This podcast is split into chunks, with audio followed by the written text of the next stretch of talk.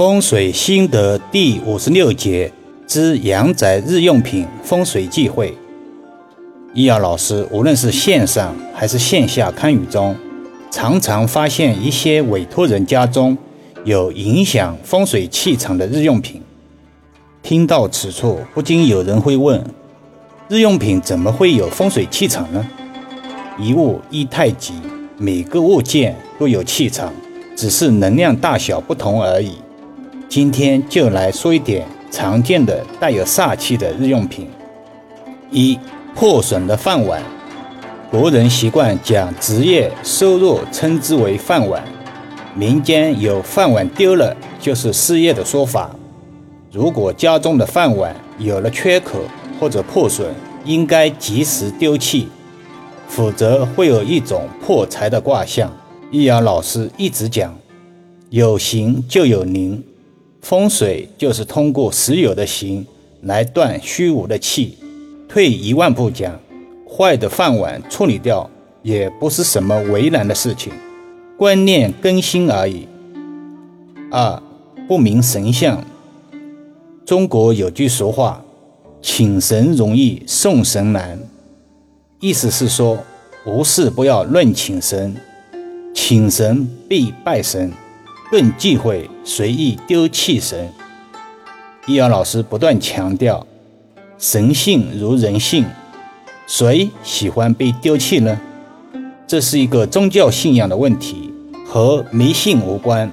相信请神的益友都会明白，神像向来摆放都很有讲究，一旦请入家门，就要忠诚供奉，否则会招祸上身。而在摆放神像之前，一定要了解其来历，对应的神灵是哪位。假定神像来历不明，就无法了解是带来好运还是避运了。又有人会问：怎么会不知道神像的来历呢？易遥老师在实际看雨中，还真碰到过此类案例。前房东或者前租客。搬家时因某种客观原因把神像滞留在宅内，后面接手的人不知道怎么处理，有的人只能把神像继续供奉着。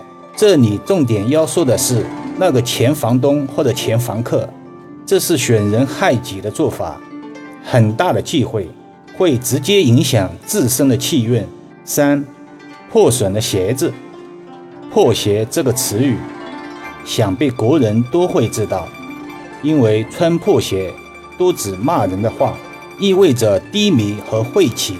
家中有破损鞋子的益友，建议尽早处理。